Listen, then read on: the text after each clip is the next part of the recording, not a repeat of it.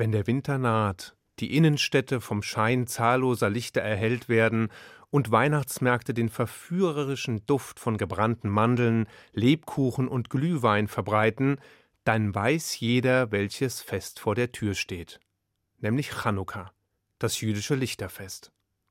Naja, vielleicht weiß es nicht unbedingt jeder, aber es scheinen tatsächlich immer mehr zu werden, die mit dem Chanukka-Fest und seinem zentralen Symbol, dem neunarmigen Leuchter, etwas anzufangen wissen.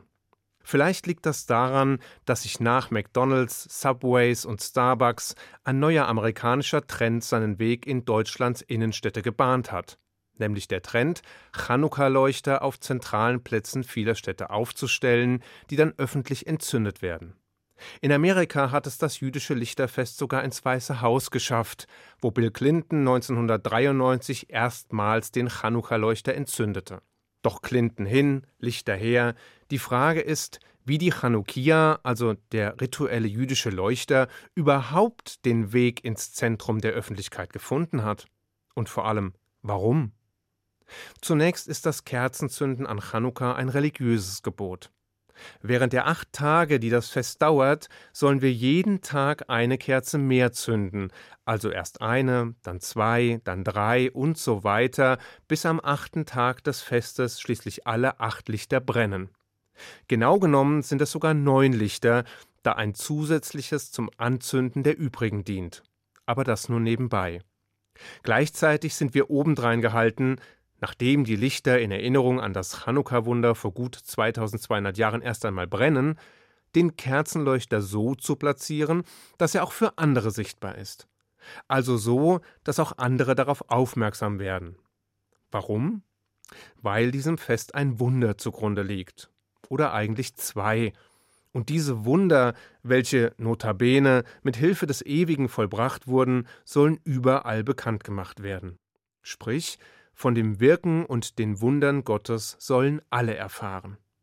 Jedenfalls sollen die Leuchter im Idealfall vor dem Haus, auf der Eingangstreppe oder auf der Fensterbank platziert werden, gut sichtbar für jedermann und jeder Frau. So geschehen in den letzten Jahrhunderten, zumindest soweit es keine Risiken für Leib oder Leben der feiernden Juden mit sich brachte, was wiederum recht häufig der Fall war, so dass der Leuchter oftmals doch unsichtbar für die Außenwelt im Schutz der eigenen vier Wände sein Licht verbreitete. Wie dem auch sei. Mitte der 70er Jahre jedenfalls haben sich Vertreter von Chabad Lubavitch, einer orthodoxen jüdischen Bewegung aus den USA, gefragt, warum man sich eigentlich damit zufrieden geben sollte, das Licht im trauten Heim, auf dem Fenstersims oder auf den Stufen des Hauseingangs leuchten zu lassen. Warum nicht eine größere Öffentlichkeit schaffen? Warum nicht auf zentrale Plätze mit viel Publikum gehen? Denn erstens sollen so viele Menschen wie möglich von Gott, Chanukka und den Wundern erfahren, und zweitens transportiert das Lichterfest ja noch weitere Botschaften. Den Sieg des Lichts über die Dunkelheit, den Sieg der Freiheit über die Unterdrückung, den Sieg religiöser Selbstbestimmung gegen säkulare Fremdbestimmung. So kam es also, dass 1974 in Philadelphia erstmals ein Leuchter öffentlich gezündet wurde. Von einem russischen Emigranten, der selbst Unterdrückung und Unfreiheit erlebt hatte und schließlich den steinigen Weg in die Freiheit beschritt. Ein kleiner Leuchter, der gegenüber der berühmten Liberty Bell, der Freiheitsglocke stand. Und diese Glocke wiederum trägt eine biblische Inschrift aus dem dritten Buch Moses verkünde Freiheit im ganzen Land für all seine Bewohner. Symbolträchtiger ging es kaum. Und obwohl damals nur eine Handvoll Menschen dem öffentlichen Lichterzünden beiwohnte, war es der Beginn einer Bewegung, die seither ihren langsamen, aber stetigen Siegeszug antrat. Unumstritten war die neue Praxis allerdings nicht, ganz im Gegenteil. Stattdessen führte sie jahrzehntelang zu heftigen Kontroversen und zwar vor allem zwischen Chabad und anderen jüdischen Organisationen, die mit der neu eingeführten Praxis überhaupt nicht einverstanden waren und die Aufstellung von Chanukka-Leuchtern sowohl politisch als auch juristisch bekämpften. Das klingt zunächst zwar ziemlich seltsam, aber erstens sind die Juden schon seit biblischen Zeiten ein streitbares Völkchen, Und zweitens liegt der Auseinandersetzung auch die spezifische politische Situation Amerikas zugrunde.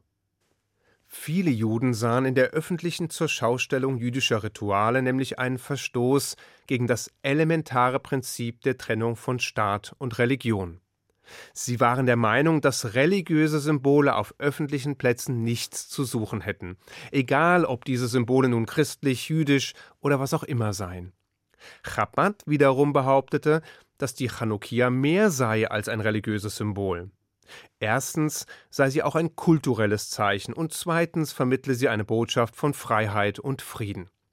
Ähnlich sahen das auch viele Gerichte, die sowohl die Chanukia als auch den Weihnachtsbaum nicht vorrangig als religiöse, sondern vielmehr als kulturelle Symbole mit universeller Botschaft betrachteten. Das wiederum brachte die jüdische Gegenseite auf die Palme. Denn dass ausgerechnet Chabad, eine ultraorthodoxe Organisation, mit säkularen Argumenten aufwartete, um ihr Vorhaben voranzutreiben, war einfach grotesk. So schrieb etwa Abe Foxman, Direktor der Anti-Defamation League, in einem Brief an die Times: Es ist ironisch und besorgniserregend zugleich, dass Chabad eine der traditionellsten praktizierenden jüdischen Gruppen argumentieren konnte, ein Chanukka-Leuchter sei etwas anderes als ein religiöses Symbol. Lubavitch mag zwar das Recht gewonnen haben, seinen Chanukka-Leuchter vor dem Pittsburgher Rathaus aufzustellen, aber nur um den Preis der Säkularisierung dieses alten und verehrten religiösen Symbols. Am Ende allerdings half alles nichts denn nach mehreren Jahrzehnten juristischer und politischer Streitigkeiten hat sich Rabat weitgehend durchgesetzt. Zwar gibt es regionale Ausnahmen, und hier und da wird auch auf die Befindlichkeiten der örtlichen jüdischen Gemeinschaft Rücksicht genommen, doch im Großen und Ganzen eroberte der Chanukka-Leuchter Amerikas Öffentlichkeit. Und auch in Deutschland entwickelt sich seit einigen Jahren, angetrieben von Chabad, ein Chanukka-Leuchter auf zentralen Plätzen anzündet Trend. So hat erst vor wenigen Tagen der Bundespräsident die größte Chanukia Europas vor dem Brandenburger Tor in Berlin entzündet. Zugegebenermaßen ein Moment mit besonderer Symbolkraft an einem geschichtsträchtigen Ort.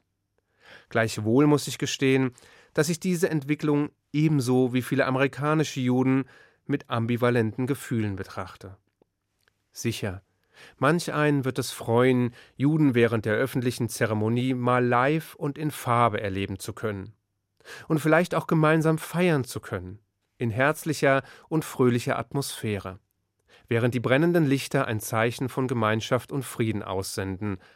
Und zweifellos erreicht man so auch eine breite Öffentlichkeit. Aber das ändert nichts daran, dass die Chanukia und das Fest als solches zunehmend mit säkularen Bedeutungen aufgeladen werden, die den Ursprung und die eigentliche Idee mehr und mehr verdrängen.